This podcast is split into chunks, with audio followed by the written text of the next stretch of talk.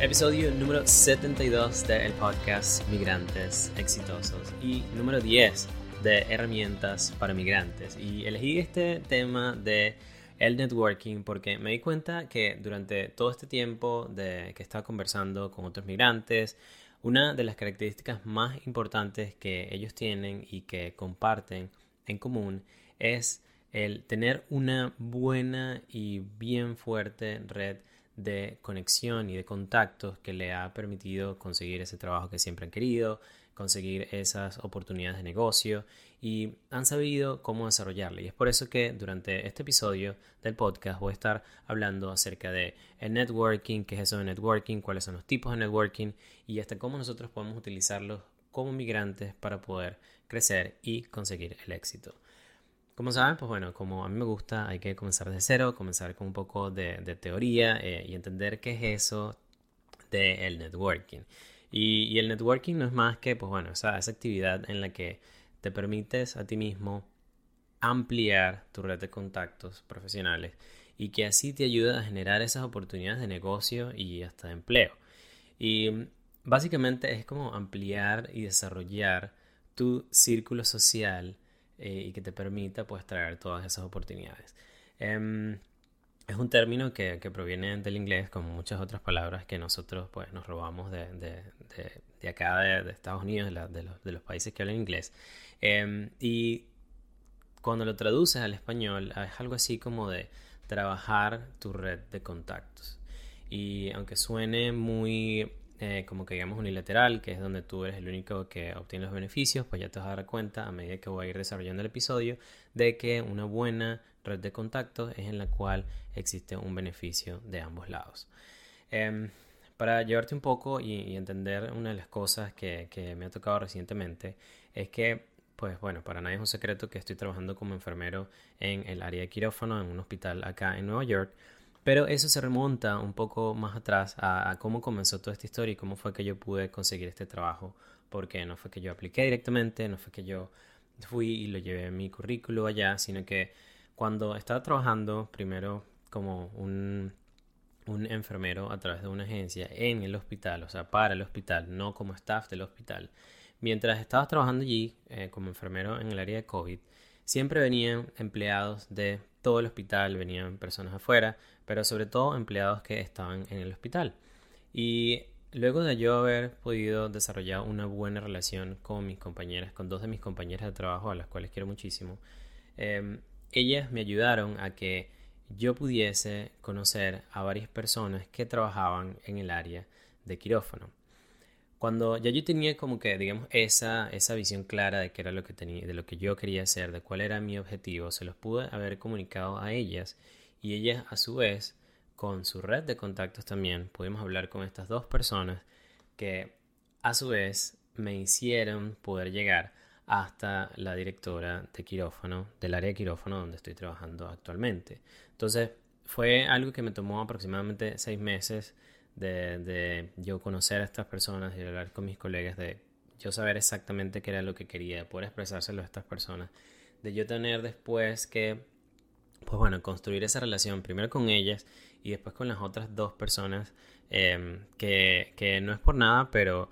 eh, sin menospreciar a las personas que limpian, pero recuerdo que esto, estas dos personas que me ayudaron a llegar hasta allá, hasta la directora, fueron dos chicos que ahorita, y se los dije al momento en el que yo entré en el quirófano, se los agradecí muchísimo, porque ellos se encargan de limpiar el quirófano luego de que terminamos todas las cirugías.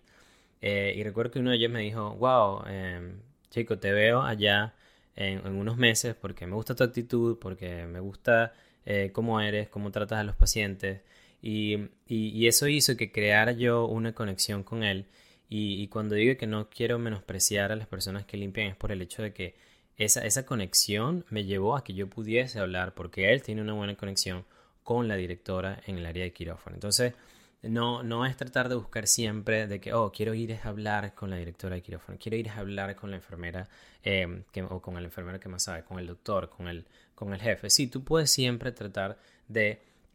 buscar de, de, hablar con las personas más altas, de, hablar con la persona que te va a dar directamente la entrevista, pero también puedes comenzar con una persona que tiene una buena relación como él, en mi, como hice yo en ese caso, y él fue el que me dio esa conexión para yo poder contarle mi historia y explicarle todas las, nada, como que mi currículo a la, directora de quirófano y que ella pudiese darme la oportunidad de yo poder aplicar para esa posición y pues poder conseguir esa posición en el quirófano.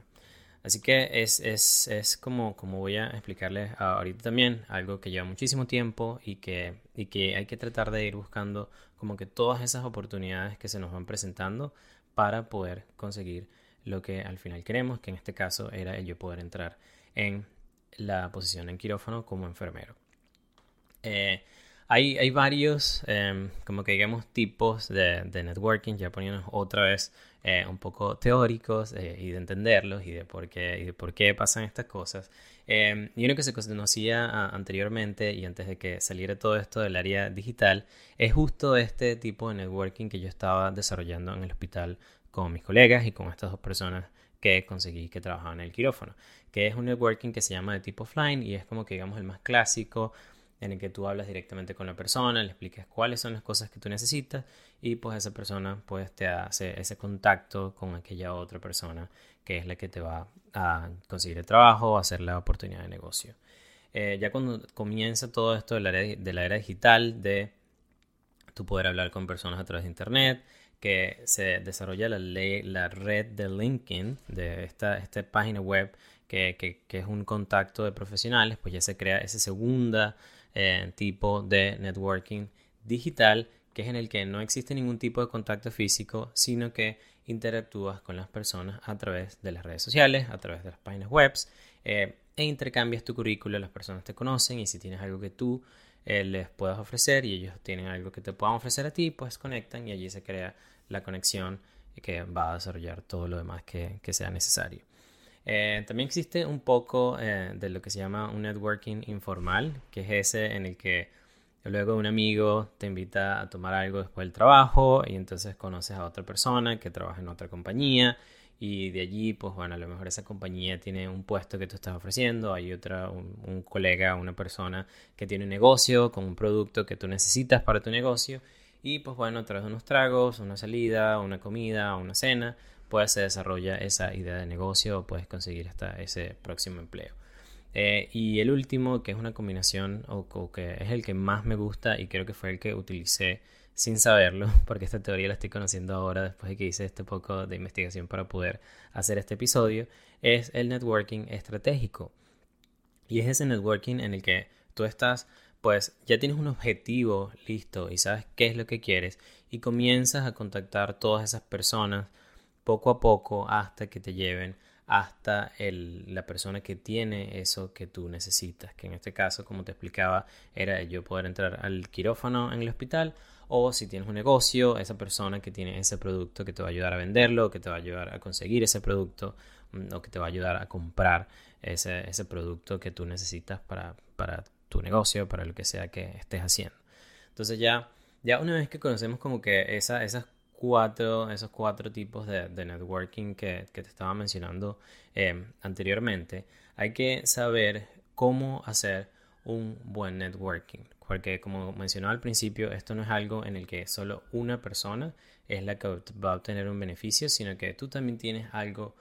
necesitas tener algo que ofrecer de manera de que la persona te pueda ayudar, en este caso, a conseguir eso que tú quieres. Y mm,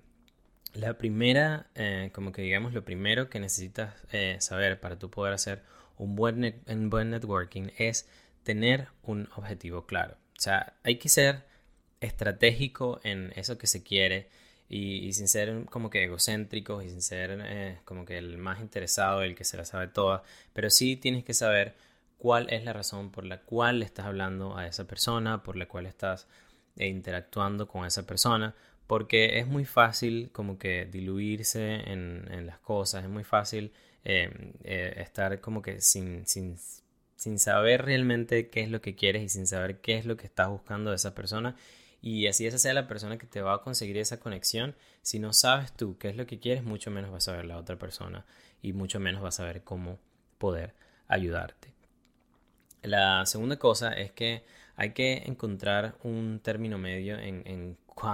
en, saber cuánto vas a compartir con esa persona o cuánto vas a hablar y, y no hablar como que muy poco ni hablar de más, sino hablar de una forma de que esa persona entienda cuando estás hablando con ella cuál, qué es lo que tú quieres y cuál es la idea que quieres y qué es lo que tú quieres de esa persona y qué es lo que tú le vas a ofrecer. De manera que todo quede claro y las dos partes, tanto tú como esa persona, pues sepan cuál es el objetivo que, que tienen en ese momento. Y esto, esto puede pasar no solo en la primera vez que hables con esa persona, sino en la segunda y esta, esta relación se va a ir desarrollando con el tiempo. Pero si tienes esa idea clara y si hablas lo suficiente y obtienes información también de esa persona, pues tú vas a poder modificar como que digamos esa estrategia de manera que te lleve hasta el punto que tú puedas conseguir lo que estás buscando en esta relación que estás construyendo. Porque tanto tú como la persona están invirtiendo tiempo y algunas veces si lo invitas a salir, si lo invitas a comer algo, pues estás invirtiendo también dinero en esa relación. Una eh, tercera cosa y que yo considero que es como la más importante de todas es que hay que ser completamente sinceros y, estar como que el tener la mano siempre en el lado de la, verdad y saber que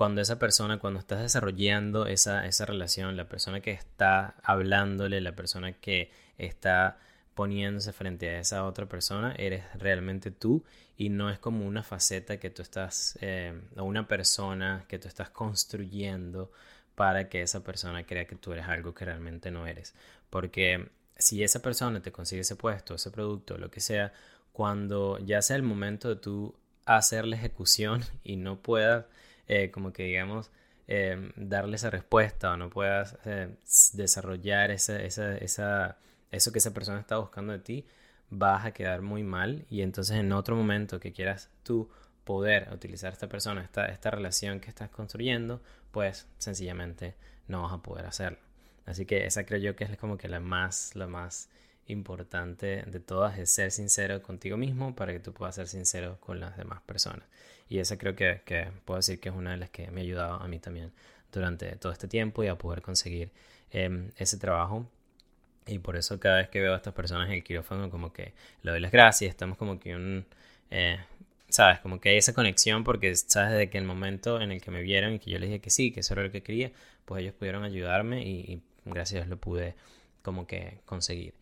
Em, hay otra cosa eh, y es que esta construcción del networking es algo que lleva muchísimo, muchísimo tiempo. O sea, hay, hay personas que tú puedes conocer hoy y que a lo mejor no te consiguieron eh, algo que en ese momento querías o algo que en ese momento em, estabas buscando, pero que a lo mejor más adelante en el desarrollo, mientras tú vas entendiendo qué es la idea que tienes, mientras vas entendiendo cuál es ese empleo que quieres, pues más adelante, mientras vas construyendo esa relación, pues ahí sí lo vas a em, poder conseguir. Y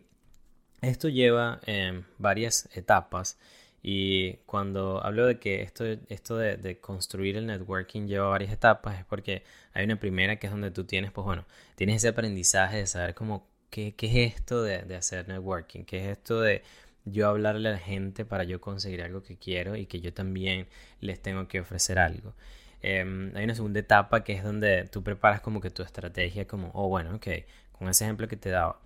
Estoy hablando con mis amigas, sé que mis amigas, eh, mis colegas en acá donde estoy trabajando ahora conocen a estas personas. ¿Cómo hago para que ellas me pongan en contacto con estas personas? ¿Cómo hago para luego de que estas personas que trabajan en quirófano me pongan en contacto con la directora o con el director de esa área para yo poder hablar con ellos? Sabes que tú vas creando eso. Ok, ellos vienen los días martes y los jueves. ¿Cómo voy a hacer para yo estar esos días y no faltar y poder ser yo el que los va a atender? Eh, y tratarlos bien. Y no, y no solo, eh, vuelvo a, no solo tratarlos bien por ser ellos, sino que también tú trates bien a todo el mundo y ellos también puedan escuchar de ti de que estás tratando bien a los pacientes, de que, de que, de que bueno, en mi caso, eh, de que es algo que lo vas a poder como llevar en el tiempo y, ser real con la persona que eres y muy parecido a lo que estaba mencionando anteriormente. Y, una cuarta y como que tercera y, la cuarta última etapa es de, de, desarrollar toda esa estrategia que vas creando de hasta que puedas llegar hasta allá y mantener esas relaciones en, en el futuro. Porque, como decía, llevan muchísimo tiempo algunas eh, y además que, que, que, mantenerlas, e, eso es como, siempre lo, comparo cuando hablo de esto como con un jardín en el que tú vas em, regando las flores y esas flores pues bueno van creciendo y esas van dando otras flores con el polen y pues bueno, allí se va creando todo tu jardín desde una sola que, que estabas regando y una sola que sembraste. Eh, hay, hay, algunos eh, beneficios que, que, creo que los he mencionado eh, pero no los he enumerado desde que comenzaba el episodio. Y es que uno de los beneficios, eh, o varios de los beneficios que tienes cuando estás creando el networking, es que vas a ir haciendo crecer tu lista de contactos de una manera sana, de una manera que es divertida, de una manera que tú dices, wow, de esta persona eh, la conocí de tal forma, yo tengo esto para poder ofrecerle a esta persona y esta persona tiene esto para poder ofrecerme a mí. Y es bueno tú contar con esas personas en tu teléfono, que tú sabes que si pasa algo, pues tú los puedes llamar y esa persona pues va a estar allí disponible para ti. También algo que es súper importante es que te permite a ti darte a conocer y, y, y, no solo de manera como que digamos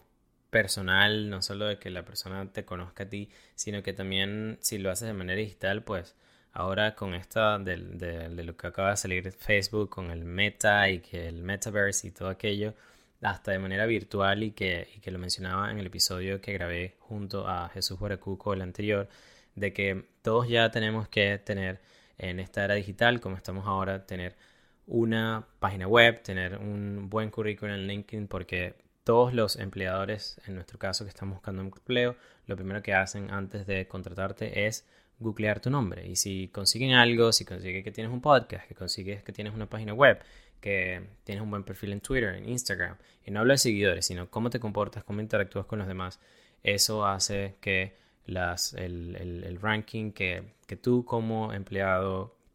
o futuro empleador de, empleado, disculpa, vayas eh, como que digamos subiendo un poco más porque tienes esa, esa buena eh, racha de mucho tiempo en, en, las redes sociales y, en, y de forma online. Así que eso también es como que muy, muy, muy importante. Em, y también algo que he vivido yo es que recuerdo que, desde que comencé el podcast, eh, que esto ha sido como una especie de networking para mí, y lo voy a explicar ahora más adelante, em, te hace conocer facetas que tú mismo no conoces de ti mismo y tú dices, wow, no sabía que era capaz de ir y hablarle a un extraño, no sabía que era capaz de ir y hablarle a una persona para que me consiguiera y me ayudara em, a hablar con ese director con el que necesito hablar. Entonces te vas dando cuenta de que cuando quieres algo puedes hacer cosas eh, que te benefician y que, y que, puedes en el camino también ayudar a otras personas. Em, también cuando estás hablando con esas otras personas, pues te permite conocer su historia, conocer su historia de éxito, su historia de fracaso y algunas veces te permite también aprender de esas, de esas dos historias, como lo he venido haciendo yo del, del, a través del podcast y como me imagino que también lo estás haciendo tú, cada vez que escuchas esas historias de éxito y dices, oh, wow, puedo hacer algo quizás como Jesús Cuco, puedo hacer algo como otra persona que ha estado aquí conmigo en el podcast, que tú dices, ok, voy a aprender de, de esta persona y, de lo que ha hecho y a lo mejor voy a seguir ese path que esa persona eh, lo ha hecho. Em, y otra de las cosas también, y, eso va mucho al mundo digital y el mundo profesional también, es que te permite crecer a ti como profesional, te permite a ti ir desarrollando y que la persona sepa eh, en todos esos contactos que tienes a tu alrededor de que eres una persona em, constante, que eres una persona que responde cuando, cuando alguien em, eh, pide algo de ti. Entonces va creando esas, esas relaciones y esa persona va a hablar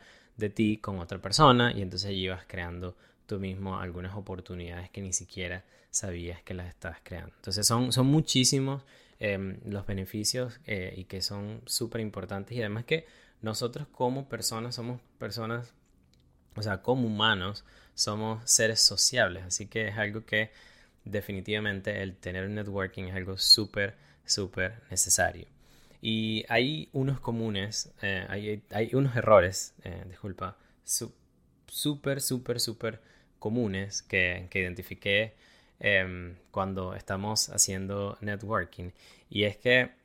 eh, y que creo que todos, todos en algún momento los hemos cometido. Y el primero de esos errores es el no ser espontáneo. El, que cuando vas a conocer a una persona ya tienes como que, bueno, ya sabíamos y le está hablando de las estrategias y de todas las, otras cosas que mencioné anteriormente, pero el tener como un script y saber qué es lo que vas a decir, como que, bueno, este lo vas a decir que soy esto, esto y esto, y que quiero esto y esto y esto, y esto y esto y esto, sin tú primero escuchar a otra persona, sin saber qué es lo que esa persona tiene para ofrecer para ti. Es como, no, tienes que ser un poco más espontáneo, ver cómo se va desarrollando la conversación, cómo se va desarrollando la relación y allí poco a poco vas tú desarrollando la idea a medida de cómo se vaya planteando toda esa interacción que estás teniendo con la otra persona. Hay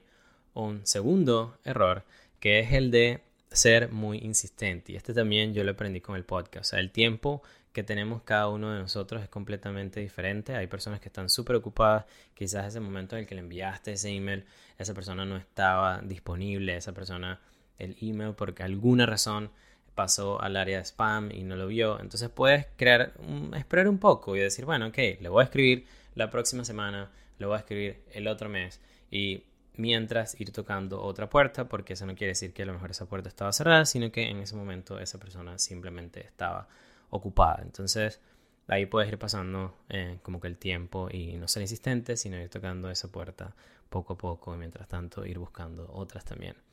Y el último error, que yo creo que es el más común y también me ha pasado muchísimo con personas que han intentado contactarte a mí, contactarme a mí, y es que no hay, no damos nada a cambio. O sea, estoy tratando siempre de buscar algo de la otra persona, estoy tratando de obtener algo de la otra persona, pero yo como persona que intenta contactar, que intenta crecer, hacer crecer mi red